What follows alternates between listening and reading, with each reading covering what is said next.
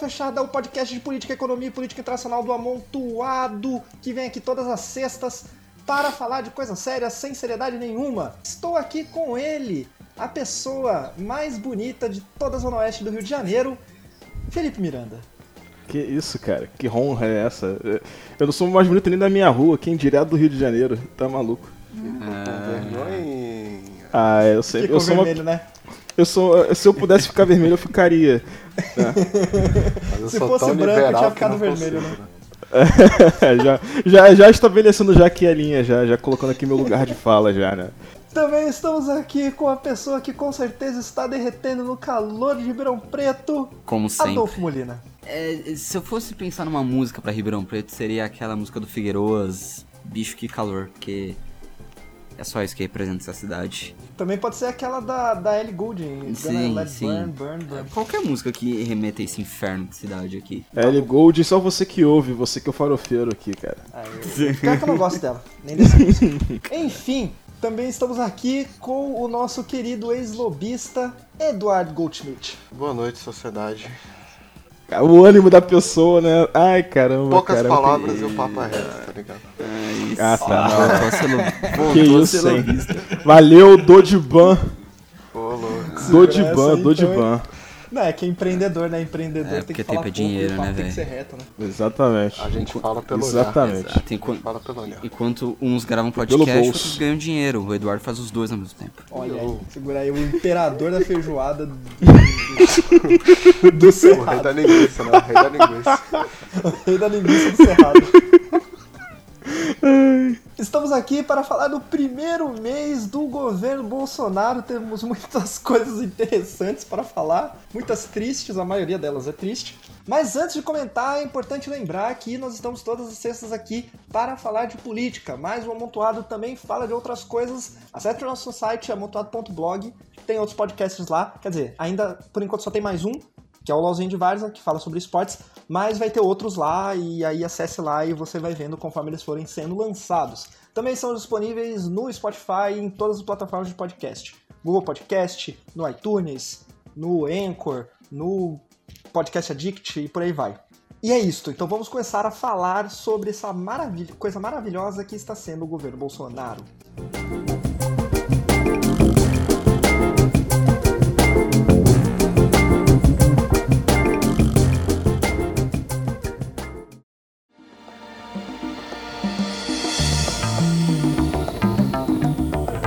Crecí como argentino idolatrando un brasilero que se llamó Rivelino se llama Rivelino. No começo do governo Bolsonaro, mesmo antes de ser empossado, ele já começou a apresentar o que o seu governo seria na nomeação do seu ministério. E é uma nomeação um pouco atípica, porque são nomes que muita gente não conhecia, muitos nomes desconhecidos, muitos nomes que não vieram de partidos. Na verdade, eu acredito que nenhum nome tenha vindo de indicação de partido.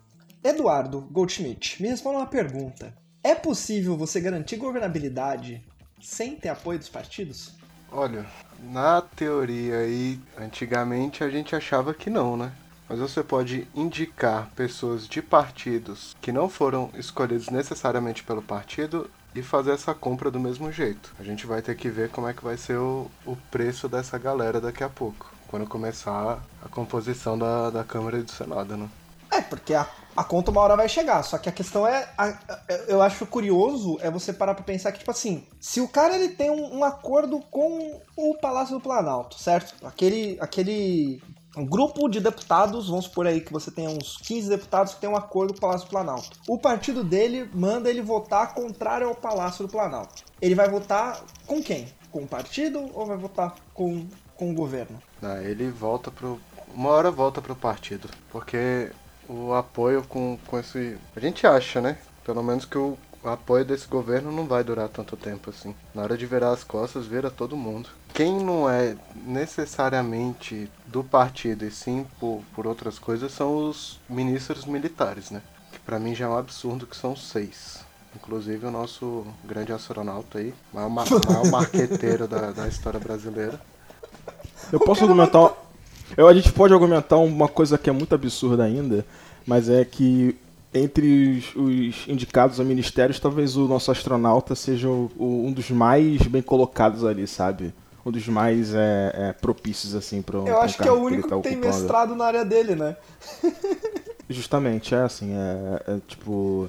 Claro, tem, tem, claro, né, nosso doutor, o posto Piranga Paulo Guedes ali, mas de resto, é, assim, os, os, nomes que tem compom, que vem compondo aqui a coisa, cara, é militar, é, político de longa data e gente, sabe, com aquela coisa lá que é né, doutrinado por Olavo de Carvalho. E também, claro, nosso, nosso juizão, né, Sérgio Moro. Ah, é, sim, o, o Justiceiro, o Batman. Justiça. O Batman, é nosso, nosso, nosso paladino que não sabe falar inglês direito, mas tem vários cursos de pós-graduação né, nos Estados Unidos.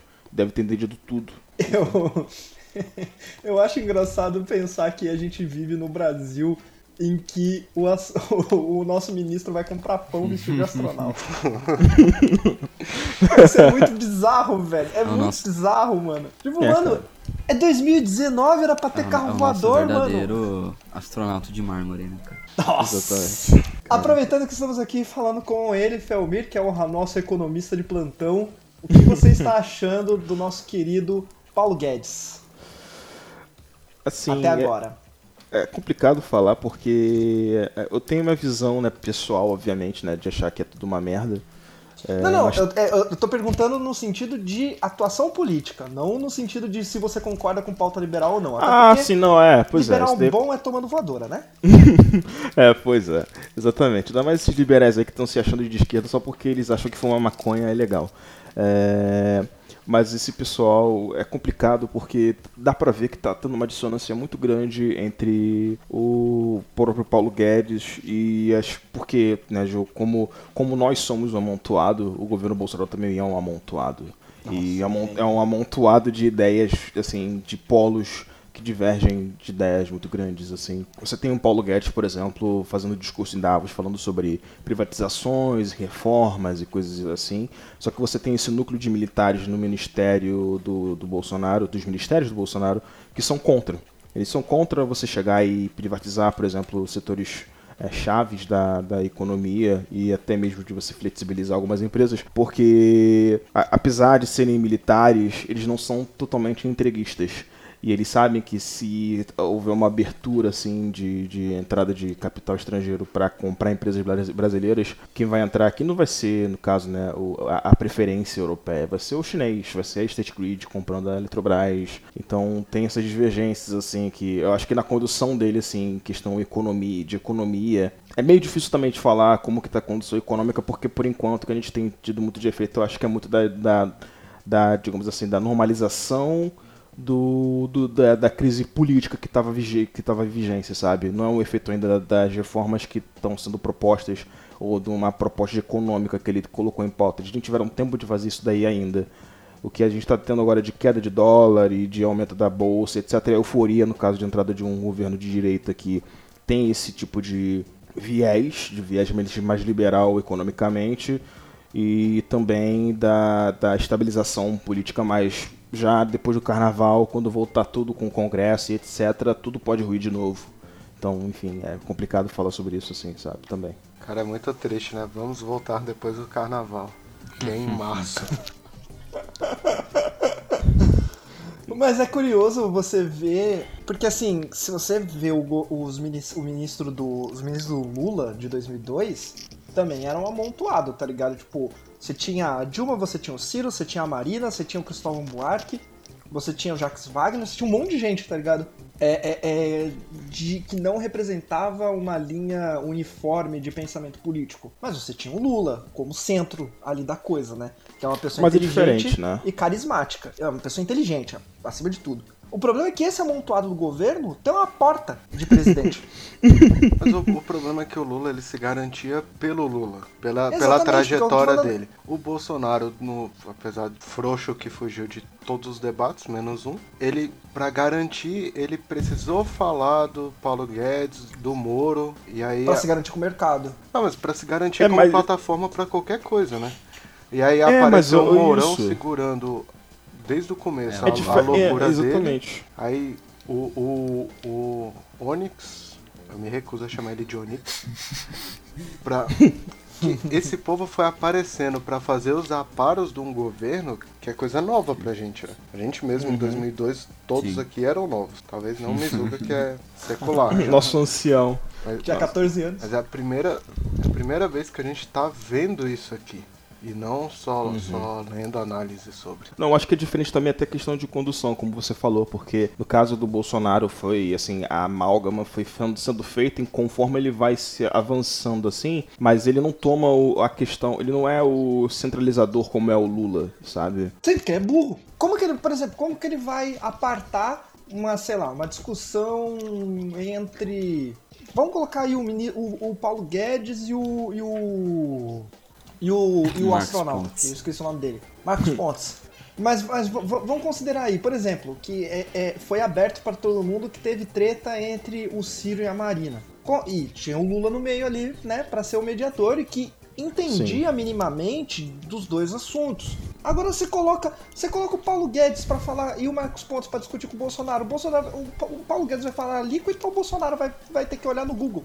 Como que alíquota? O que, que é alíquota? Pelo amor de Deus, Não né? vai ter, porque Mas eu acho antes que- do, do Paulo Guedes ter que falar alíquota, ele vai falar, escolhe eu você. Porque esse povo é mimado, sim, né? sim, isso é pra caramba. Ah, isso é, também. Isso é verdade. Isso é verdade. O problema é que pro Bolsonaro conseguir aquela alavancar a plataforma dele, ele ficou refém de três pessoas: Moro, Guedes e o Mourão. Até o Marcos Pontes, que era pra ser o, o marqueteiro, não tá funcionando tanto. Pra trocar entre Guedes e, e Marcos Pontes ou qualquer outro, vai só bater o pé que, que vai afrouxar. Porque É, senão o governo dele vai desmantelar.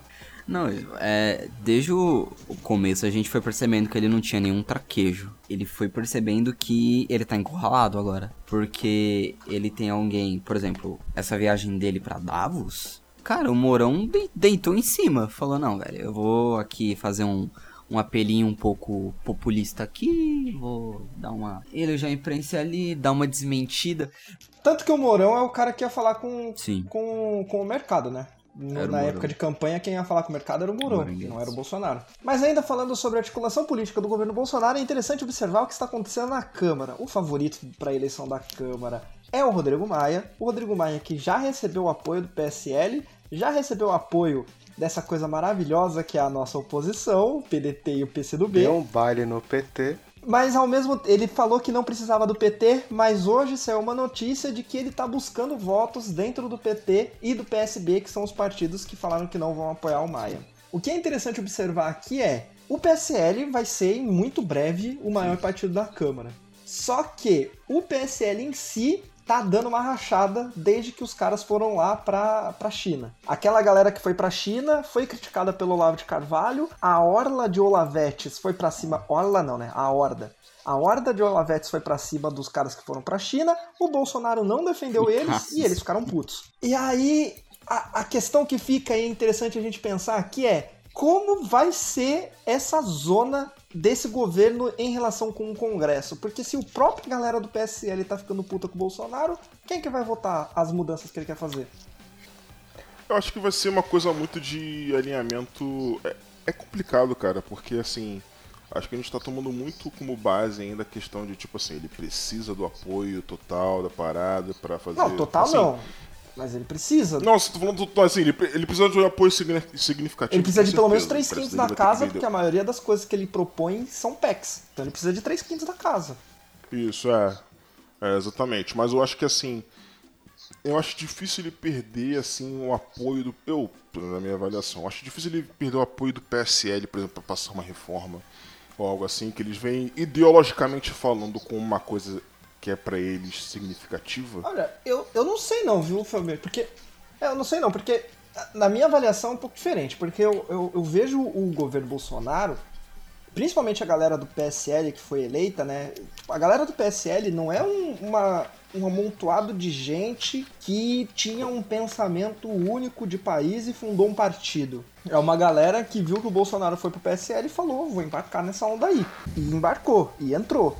Só que lá dentro, eles têm muito mais interesse em manter o, o governo, em manter o, o cargo deles do que efetivamente melhorar a vida da população, independente do espectro político que se considere esse melhorar a vida da população. Então vamos supor que para um conservador melhorar a vida da população é, sei lá, liberar as armas. Só que os caras não estão pensando nisso, lá, eles estão pensando em manter o cargo deles. E será que é interessante manter o cargo? Tipo, para manter o cargo, será que é interessante você votar alinhado com um governo que no dia, sei lá, 17 já tinha gente pulando do barco?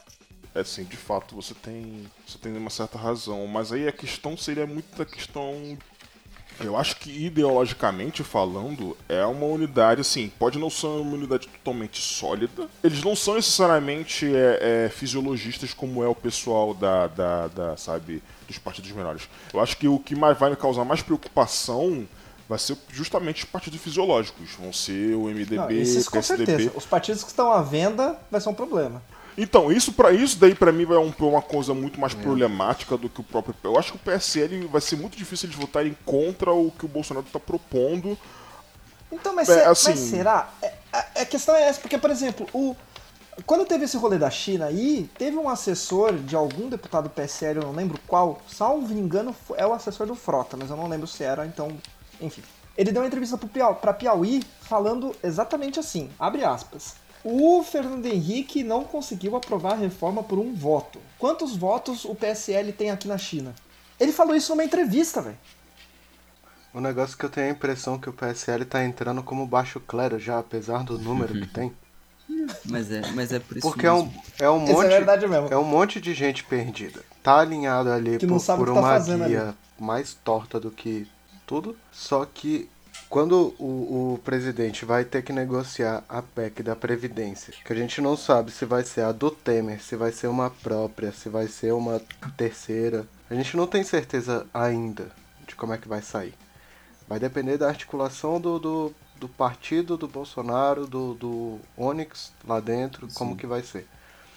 O, o problema é quando você tem que comprar o PSDB, o MDB, o PTB, o, o DEM, o PTB, PSD, o PSD, Sim. que é o mais barato que tem. PRB. Povo ridículo.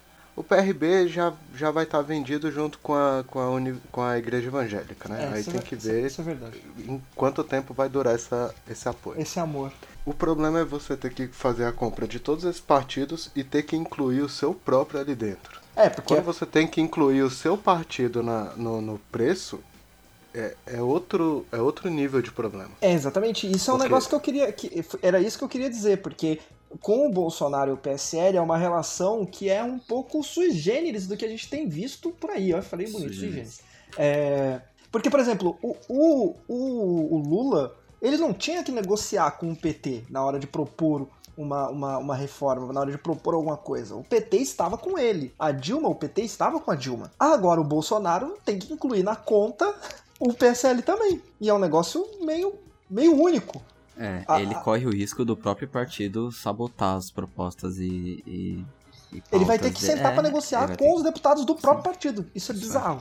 É mais triste ainda quando o seu vice não pode te ajudar com, com o parlamentar do partido dele, né?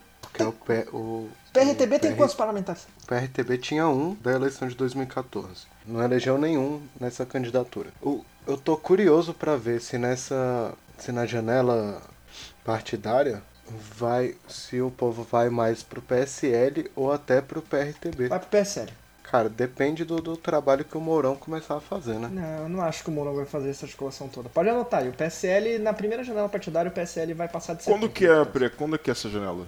É agora, fevereiro, não é?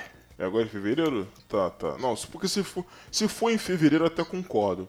Se fosse um pouco mais depois, assim, aí eu até ficaria na dúvida. Porque até lá muita, muita água pode rolar e tal. É, é, é complicado. Ô, Felmir, a transferência vai ser entre março e abril, ainda não tem data correta. Tá, mas então, então vai ser isso mesmo. Então é porque, como eu tava falando antes, que se digamos se fosse junho, julho, já, já passou muito tempo já de governo, aí eu ficaria já na dúvida, sabe? Eu já ficaria já mais Mas eu acho que assim tem uma, tem uma questão muito forte também do governo do Bolsonaro, que é aquela questão. Ele se prima muito nessa coisa dele não fazer acordo com as pessoas, de, de, não fazer acordo não, de, não com as pessoas, né? De não fazer Partidário. acordo com os partidos de fato. É, pois ele não é partidário. Ele vai perder um capital político muito significativo se ele fizesse daí. No caso, capital, capital, né? No caso de apoio da população, digamos assim, pô, ah, porque saiu na, saiu na, na notícia no Globo, no, no Jornal Nacional, que o, que o Bolsonaro tá negociando com o MDB, por exemplo, a posição, sei lá, de Ministério da Cidadania ou algo assim,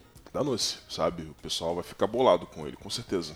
É, ele tá entre a cruz e a espada aí, porque ou ele negocia com o partido e pede apoio da população, ou ele não negocia com o partido e pede apoio do partido. E é um problema, né? Cara, mas na verdade não sei porque até esses partidos pequenos eles já entenderam que Como porque assim? o PSDB, por exemplo, ele estava negociando com o Tasso Gereissati para assumir a presidência da, do Senado. Do Senado. Se começar. O, e o PSDB foi um que se, se ferrou muito nessas eleições, porque perdeu muito, muita posição, perdeu muita relevância. E com, com essa gente, entre aspas, nova, velha da política, tipo Dória, esse, povinho assim, que conseguiu pegar essa- essas estratégias de marketing, eles conseguem vender esse papo de que estão negociando com as pessoas e não com o partido. E por trás vai ser do jeito que sempre aconteceu. Mas ainda na questão de articulação na Câmara. Nosso querido comunista, vou falar com o nosso comunista, nosso comunista que trabalha no mercado, que é o nosso querido Adolfo Molina. Hum. Hum. Adolfo, o que, que você tá achando dessa esquerdinha safada que tá colando no Maia? Que é uma, é uma esquerda, eu vou, eu vou ser mais claro na, na pergunta. É uma esquerda que quer fazer oposição se juntando num bloco que o governo faz parte. Foda, né, cara? Porque é, quando começou a surgir a notícia de que os partidos da esquerda, PCdoB, PDT, qual era o outro que tinha? PSB, mas o PSB É, não não juntou. juntou, só tá o PDT e o PCdoB. Eles estavam começando a debater que tipo de oposição que seria, que se eles integrariam a oposição um pouco mais, é, que eles chamam de a oposição crítica, que seria, é, tem Propositiva. a, tem a oposição crítica, que, sei lá, se fica agora, tipo, com, com o PSOL, com o PCB. Só com o pessoal. Enfim, ou cai nessa é, oposição propositiva, que é o que o, PD, o PDT e o PCdoB construíram. Sei lá, cara, essa aproximação com Maia, ela acaba justamente entrando nessa questão de tipo, você afrouxa essa oposição, você acaba sei lá, por uma questão de sobrevivência dentro da Câmara, por uma questão de, de comprar certos votos, certas posições, passar algumas, algumas pautas que sejam minimamente progressistas, mas claro, com, com, com um texto mais, um pouco mais liberal, um texto um, um pouco mais fora da, do, do, do marxismo.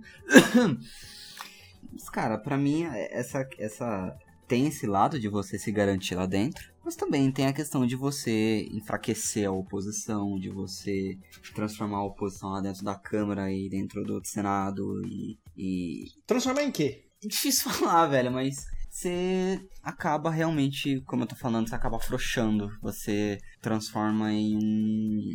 Eu não gosto de usar a palavra entreguista, mas. Mas use, porque É, é mas esse é um cenário. cenário entreguista, é um cenário mais acomodado, é um cenário que você tá tipo, ah, como que a gente vai bater de frente aqui? Ah, não tem como bater de frente, ah, então acaba assinando aqui a, a, a coligação junto com, com o DEM, com o Maia e fecha, porque tipo.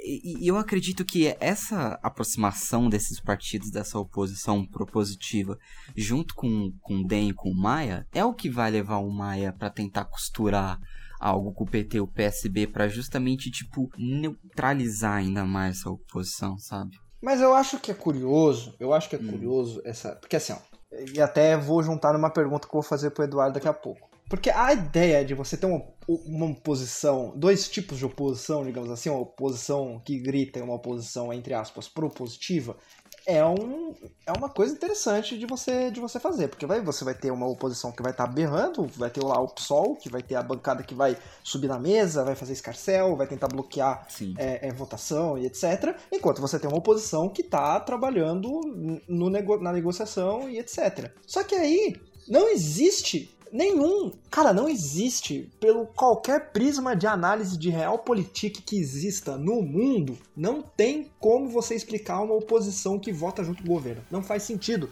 Não faz sentido nenhum. E aí, Cara, e aí a pergunta que eu ia fazer pro nosso querido cientista político Eduardo. Não, que... calma. Olha o tempo. Tá bom, peraí.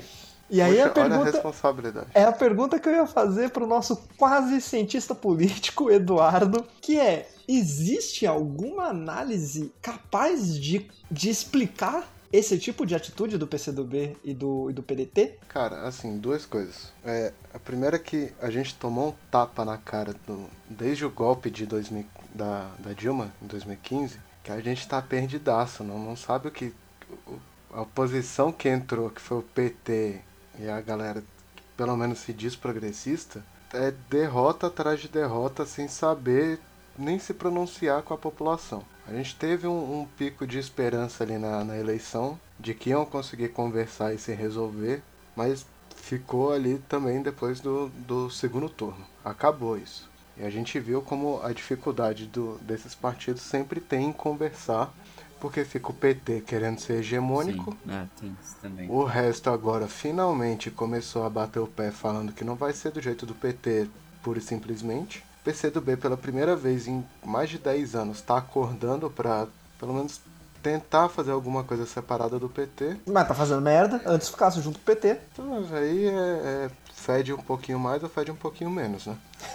Mas É, tá é per- Mas a questão é só que tá todo mundo perdido e não, não achou um jeito ainda de começar a procurar respostas.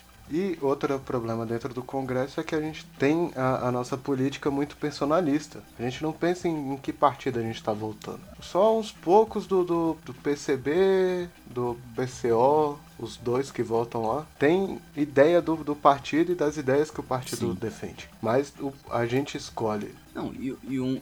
Desculpa, A gente-. Não. Desculpa, não. é, a, gente, a gente escolhe tradicionalmente político pela, pela pessoa e não pelo partido. Isso, inclusive, o Bolsonaro. O PSL era irrelevante, depois do Bolsonaro vai voltar a ser irrelevante, muito provavelmente. O PSL ele tinha um deputado. Quando o Bolsonaro anunciou que ele ia ser o candidato pelo PSL na janela partidária foi pra 9 e aí agora é. elegeu 50 e pouco. Mas aí é, é, o Collor, se eu não me engano, foi assim também. Sim. É, não, não, não foge muito da, do que a gente já conhecia. E quando a- é muito personalista, a gente vai ver o deputado do PT conversando com o PSDB, encontrando um acordinho e botando pra votar. E- Esse confronto que a gente vê fora do Congresso, em São Paulo, essa quebração de pau, muito dificilmente acontece dentro do, da Câmara e do Senado Federal. No Senado menos ainda. Mas ainda assim, mas, é o que eu, quero- mas eu- concordo contigo, a política brasileira é personalista, não tem como discordar disso.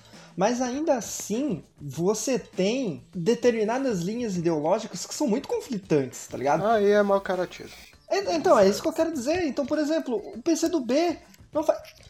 Mano, Não, um dos objetivos do, PC, do, do PC do B com a aliança é participar. É acabar com o nome do comunismo no Também. Brasil, né? Mas é, Pode é. É tentar participar das comissões na casa. Mas ainda assim então, não faz sentido. Não, não faz É- sentido. Uma, porque o apoio do PC do B é quase nulo. É, bosta. é, não existe. Não, existe, até existe. Não, é uns 20. deputados, não, mas existe, mas tipo, coisa. não tem impacto. Não, não, não consegue gerar o impacto suficiente pra conseguir ter um poder de passar pauta, de ordenar pauta, de aprovar elas. Não tem, cara. Então, É assim, se você é oposição, você não vai votar com o governo. E aí você vai se alinhar numa bancada em que o governo está participando, sendo que o governo vai trazer mais vantagem para a bancada do que você. Então, tipo, não faz sentido nenhum. A- é- A conta não fecha. e a título de curiosidade, eu falei que o PCdoB tinha mais ou menos uns 20, mas não. O PCdoB tem 9 deputados federais eleitos. O PCdoB e o PDT juntos vão levar 37 deputados. Sem contar os que não vão votar, tá ligado? Porque, é, se eu não me engano, a Tabata Amaral mesmo é uma que falou no, no Instagram que é contra a, a participação do PDT na, na aliança com o Maia. a Manuela também? Mas a Manuela não vota, É, né? Então, também. Foda-se. É. É, Não, e o pior, tipo assim, quando a- saiu a, a notícia da aliança, geral foi pra cima da Manuela. geral. E ela, tipo, falou, mano, Eu não, não tenho não mandato, tem amigos. mandato. Os caras Apesar que ela poderia Sim, ter falado, eu não tenho mandato e tô saindo do partido. Ela Mas, podia também enfim. ter falado se Olha, foda. cara, assim, deixa eu só, só, deixa eu só me meter, só porque eu tô aqui quieto, eu só tô ouvindo vocês falar. Mas eu estou falando essa questão de que, ah, porque a oposição não vai votar com o partido, etc, mulher, com o governo, e etc. Não é bem assim, né, cara? Assim, é, tem vários exemplos. Um exemplo muito recente que eu tô pensando aqui agora, tudo bem que é- não é uma coisa parecida com a nossa, mas é na Alemanha que teve a eleição da Merkel. E assim eles estavam com risco de não formarem um, um governo no caso né que a CDU CSU perdeu muito muito voto principalmente para a AfD né que é a- o partido de ultradireita deles lá da lá da Alemanha. E assim o partido de social democrata o SFD se não me engano eles tinham formado uma aliança com a Merkel em governos passados só que eles não queriam formar uma aliança com a Merkel mas frente é, só que frente à ameaça da blocão. no caso, chegando e dominando a, a- Eles saíram de, eu acho que, de 5 deputados para 92, tá ligado? Na última eleição. Então, nesse cenário, eles chegaram e falaram, cara, sabe, a gente não vai ser oposição, a gente vai ter que chegar e formar aqui um blocão de fazer uma... Mas de fazer uma oposição, mas assim, mas é, mas eles estão fazendo uma oposição Não, mas aí- construtiva. Eles mas são é um caso- ainda, é um caso são diferente. Uma oposição construtiva. Então, assim, você tem cenários onde você pode ser, assim, você vota alinhado com. Você pode É ser é uma, uma oposição construtiva. Pelo que eu entendi do que eles tinham falado, era. Você vai tentar, no caso, amenizar as, as, os impropérios que eles vão propor. E você vai tentar também chegar e, né, quando, digamos assim, for uma coisa muito, muito é, fora da sua linha, você vota contra.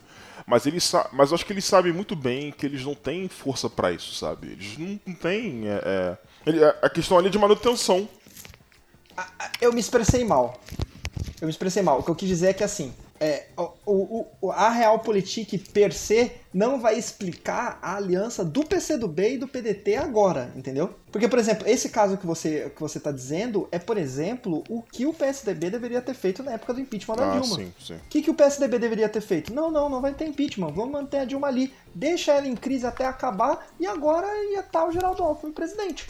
Sim. Mas não, eles quiseram votar, eles quiseram votar o impeachment, desestabilizou tudo, agora aí o PSDB morreu. Não, mas o, o pro- então, o, pro- o, problema é, o problema é que assim, na, na Câmara, por exemplo, tem a comissão, a CCJ e a Comissão dos Direitos Humanos, que era aonde até então dava, dava muita briga. Pa- Me parece, às vezes, que o, o PCdoB, eu acho que o PDT tá tentando alguma coisa diferente ainda, mas não, não sei. Mas me parece que o PCdoB tá tentando fazer algo parecido de pelo menos vamos segurar um- um- uma comissão de dire- direitos humanos, ou comissão da mulher, ou do idoso. Mas Alguma ah, coisa pode, assim? anotar, pode anotar aí. Não vai dar, não vai ter.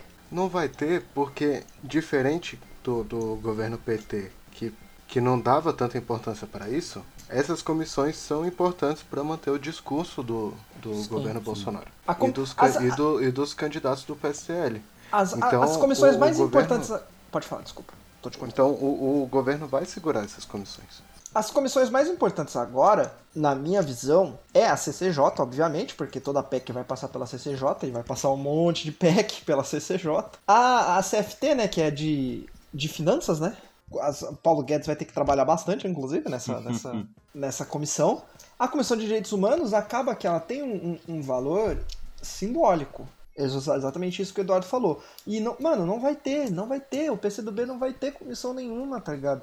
É isso que eu quero dizer que não, que não faz sentido. Valia mais a pena eles tentarem montar um bloco de esquerda colado no freixo que ia conseguir fazer um barulho da porra, ia até, sei lá, 80, 90 votos, e aí ia mostrar que tem alguma força dentro da casa e ia obrigar o Rodrigo Maia a negociar com esse bloco, do que fazer isso que eles estão fazendo, tá ligado? É porque assim, vamos lá, o Rodrigo Maia já tem já garantido já a, a, a, a maioria que ele precisa pra ser eleito ou não? Garantido, garantido, Garantido, garantido, você não. só vai ter na, no Só dia. na- só no dia da votação. Mas estão com, com fortes confianças. Não, então, não, tô falando assim, que ele precisa, ele precisa pelo menos de 50% mais um pra ser. Não, Ele precisa de 50% mais um, sim. É, Precisa de 50%. maioria simples. É, Então, precisa de maioria simples pra ser eleito. Então, porque o que eu tô vendo, que tava. Que saiu aquela notícia lá que ele quer fazer um, lá, um negócio lá pra, pra, digamos, neutralizar a ameaça do PT, do PSB, enfim. Eu acho que assim, é, é, ele tá tentando fazer daí pra garantir, porque ele não tem garantia ainda. Sim, Né? sim. Eu, eu- esse que é o problema, eu acho, porque parece para mim que, que é, é, é, tá uma parada tão descoordenada, porque assim, tem. tá muito claro que o PDT e, PC, e o PCdoB eles querem se desassociar do PT porque o PT é uma coisa que tá muito tóxica, né? É, também tem isso, a gente não tá nem, a gente nem pensou nisso daí também, porque é, o nome do PT tá totalmente isso assim, se você tocar nele, você se, né, você se estuprica, estuprica todo. Vira, vira corrupto na hora. É, exatamente. Você vira corrupto, esquerda, esquerdopata, etc. A gente não nem considerou isso daí. Então, assim, pra você se associar ao PT já é uma coisa já muito difícil já. Daí, depois, a partir disso, você chegar e conseguir articular qualquer questão de poder também, já que o PT tá tão fraco, limitando a maioria até agora dos deputados na, na Câmara, você como você vai chegar e negociar com ele, sabe, uma oposição de fato ao, ao, ao ao que o ao Maia, sabe? O que você pode chegar e fazer, por exemplo, pode chegar e falar, não, a gente vai votar em ninguém, ou sabe, sei lá, fazer uma abstenção geral. No mínimo isso. No mínimo, é, no mínimo, isso. É, no mínimo seria isso. Só que aí tem a questão também do futuro, de tipo assim, tá bom, a, a eu, eu, acho talvez também que eles veem, eles veem também, assim, no futuro, justamente essa coisa que a gente tá falando aí da fragilidade do governo Bolsonaro, e daí no futuro de você ter, no caso, uma negociação, digamos assim, com. Assim, a Câmara, se aconteceu um impeachment, qualquer coisa do tipo, ele caiu, ele morrer, seja lá o que for, a Câmara se mantém, a Câmara não vai ser desfeita, né? Então talvez eles também queiram aquele, aquele módico de governabilidade para ele, sabe? Assim, mesmo que ele não consiga uma comissão importante, mas vai ter uma comissão, pelo menos para eles chegarem e ter um, um pedacinho ali do poder para no futuro chegar e alavancar para outra coisa. E ter um palanque também, esse tipo de coisa, sabe? É muito que eu vejo assim nessas negociações é você ter um palanque para você se lançar depois no futuro como tipo uma voz assim, não necessariamente. Mas o, o problema é que a gente está cobrando uma posição ideológica de quem é extremamente pragmático. E, e, e, e, não, e cara, mas então, você está cobrando uma, uma inteligência que pensa assim, vale mais a pena apoiar o Maia agora e daqui a dois anos tenta alinhar o, o discurso para onde quer para a eleição. Porque se começar a pesar a mão demais agora para uma oposição esperta, para uma oposição não sei o quê, eu acho que só vai prejudicar. Eu, eu, eu acho que não. Eu acho que esse acho que é a primeira vez, primeira vez na história de muito tempo, assim, acho que desde a democratização é a primeira vez que a esquerda tem um governo que é tão fácil de bater. E, a, e uma parte da, da, da, da galera que se diz esquerda tá perdendo a chance de bater. Eu acho que o meu ponto é simplesmente esse.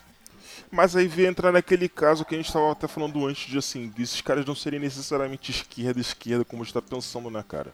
Eles são. É porque. Não, é de, assim... esquerda não. Eu, eu, eu, me, eu, não quis dizer esquerda, desculpa. Eu quis dizer oposição. Assim, mas aí que tá, mas a, a, a, Mas aí volta aquela coisa que eu tô falando deles serem, ainda na base deles, um partido fisiológico. Eles não são necessariamente um partido de esquerda. Eles se alinharam com a esquerda agora, porque assim, teve essa herança do Ciro dele tentando fazer, digamos assim, um discurso até meio conciliador mas não necessariamente que eles vão ser um partido de esquerda na, na, na, na, não, na não prática seriam. deles na, na hora que chegar no Congresso, sabe? É isso que eu tô falando, exatamente. Aí eles vão ser um partido que vão tentar meio que assim, vai continuar com essa essa, Mas- essa, essa pencha de, de conciliador, entendeu? De chegar e ser uma força moderada. Assim, pelo menos o que eu tô vendo, assim, eu posso estar, estar sendo totalmente ingênuo aqui, mas pra mim a condução deles aqui vai ser essa. Enquanto eles vão deixar pro PT e pro pessoal, de fato, ser essa esquerda, no caso, ser a oposição de fato dessa esquerda que bate na mesa, que grita, etc. Eu acho que o problema, eu acho que o problema vai- é tá sendo, para mim, tá sendo simplesmente um erro de cálculo, porque eles não vão conseguir fazer o que eles querem, eles não vão conseguir aprovar o que eles querem, e eles não vão estar do lado da oposição. É simples. É um erro de cálculo. E assim o Brizola foi dormir triste. Pois é. Então vamos passar para o próximo assunto, que a gente já ficou muito tempo falando sobre a articulação desse governo. Ah, esse governo. Vamos pro próximo assunto.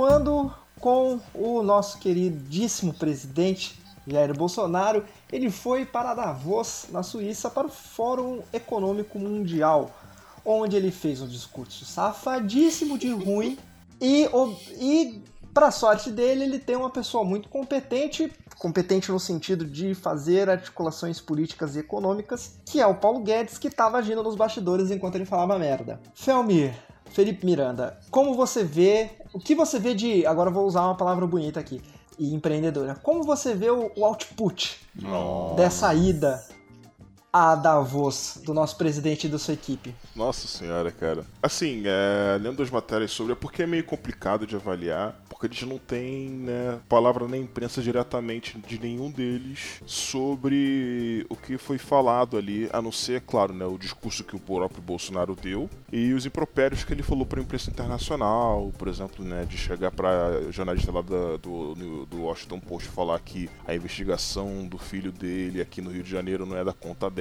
esse tipo de coisa, né? Que é o nosso showzinho que a gente está acostumado com o nosso Bolsonaro. Agora, sobre ele, né, com as rédeas, né, com a colherinha ali no pescoço dele, o discurso dele foi meio estranho, né? Você até fez um vídeo sobre, né? Eu acho que você pode falar até muito bem sobre isso, né, Mizuga? Sobre essa coisa aí de como o discurso dele foi, com aquelas coisas de, né, de ah, não, porque ele vai se focar em segurança para fazer com que vocês venham aqui no Brasil, porque o Brasil é um país muito visitado e etc. O discurso dele, o discurso dele foi fraquíssimo, porque o discurso dele foi vazio de sentido, vazio de conteúdo. E ele falava que ele falou que ia fazer as reformas, não falou quais, não falou como. Ele falou que ia investir em segurança, mas em teoria o PT quebrou o Brasil, então você vai investir em segurança como? Tirando dinheiro da onde? Ele falou que vai fazer privatização, não falou qual empresa vai ser privatizada não falou quem vai poder comprar a empresa, se vai ser fechado para investidor nacional ou se vai ser aberto para capital estrangeiro. Ele não falou o que, que ele vai fazer com o dinheiro de privatização, porque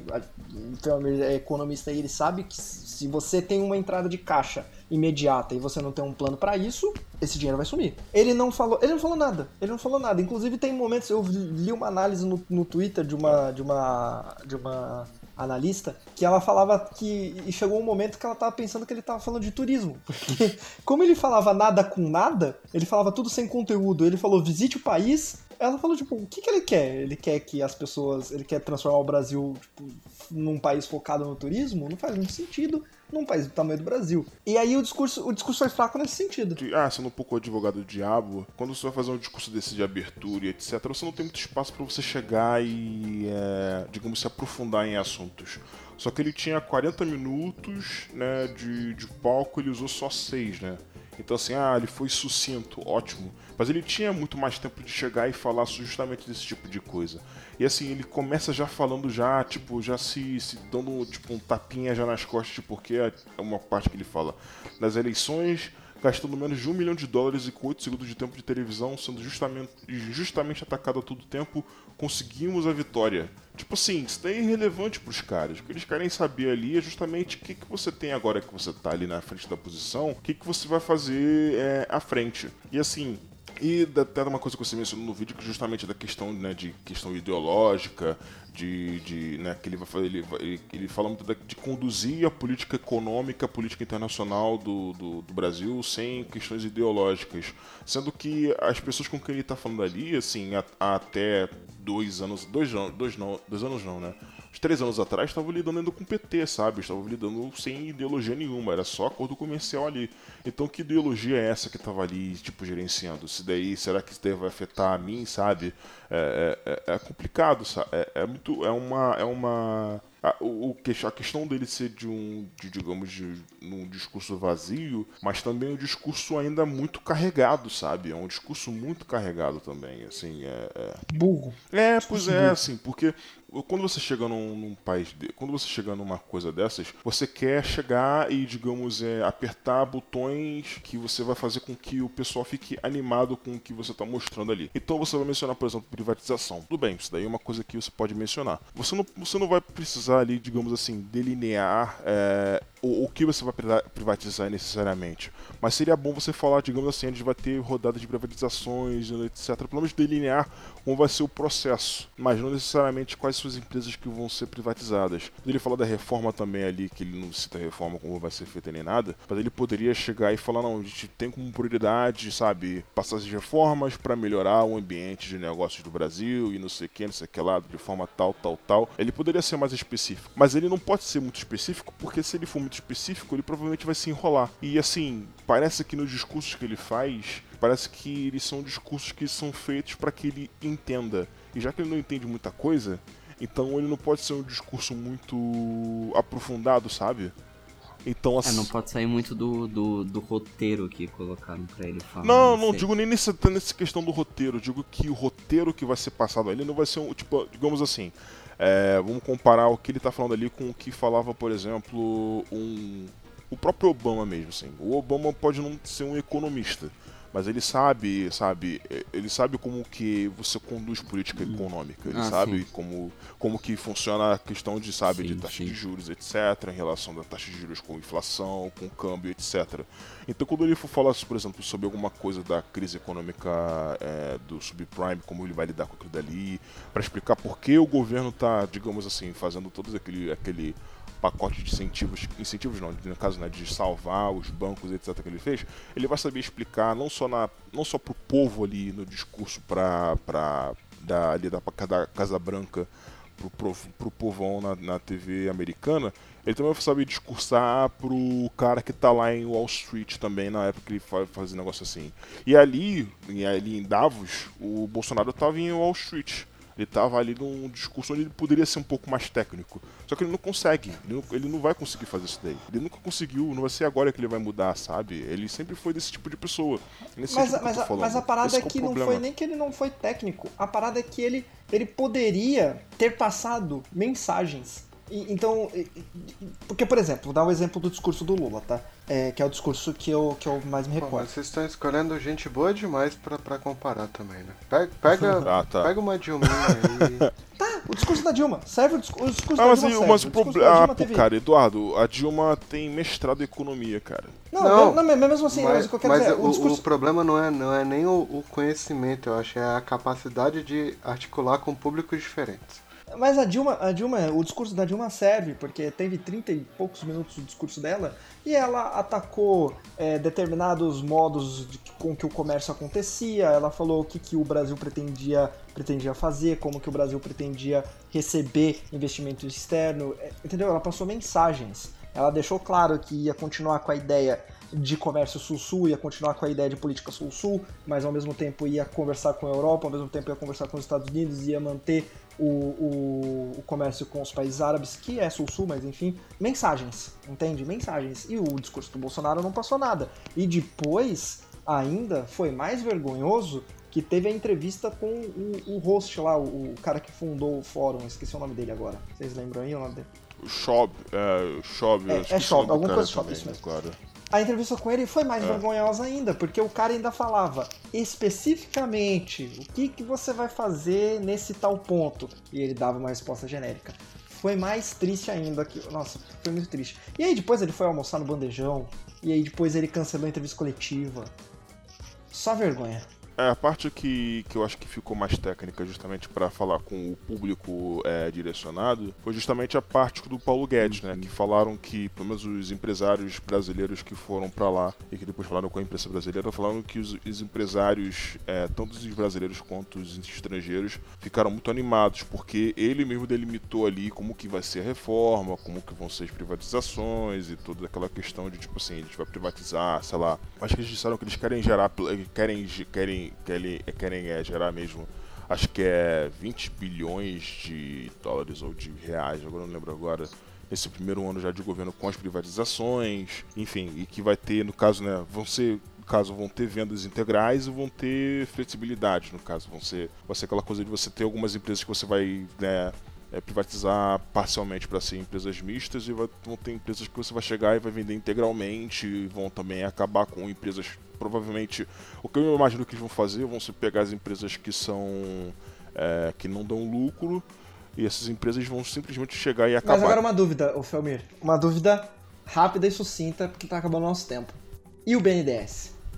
Ah, Como fica O nessa que? O? BNDES, no caso. Tem que privatizar isso daí, tá ok? É, tá ok. É, pois é. Não, o BNDES é que- é aquela questão de. Acho que fica meio no limbo, né? É complicado. O foco do BNDES agora tá muito em cima da questão de abertura da caixa, Caixa preta do BNDES, Ver o que, que tá. É, exatamente. Ver o que, que, que, que tava ali de secreto, etc. Assim, minha opinião ainda é aquela coisa de assim.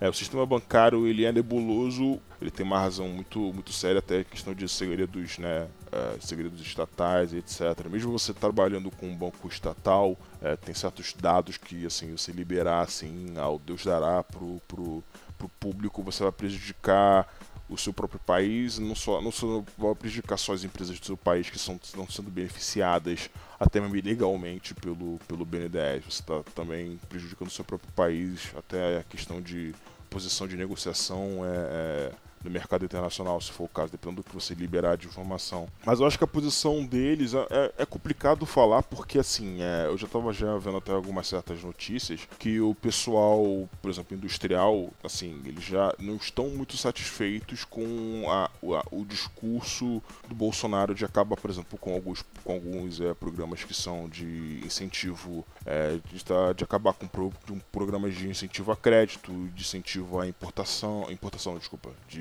incentivo à exportação. Isenção fiscal. É, né? exatamente, isenção fiscal. Mas que também passa também pela questão de financiamento pelo BNDES, que a gente sempre oferece taxas de juros abaixo do mercado para os caras.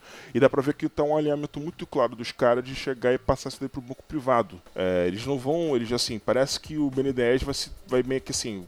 Ele até pode con- continuar sendo um banco de fomento, mas ele não vai ser um, um banco de fomento de viés público, digamos assim, de ser um banco de desenvolvimento mesmo. Vai ser mais um banco de. tipo uma, uma caixa econômica federal, tá ligado? De assim, você não vai usar mais ele com o viés que os outros governos utilizavam para você ter um. para você ter, digamos assim, é, é, meio que um patamar de. de. de como posso falar? De investimento. Co- É, não, sim, de você chegar e ter um, um cenário mais benéfico, assim, de você chegar e você usar ele como condução de política econômica de fato.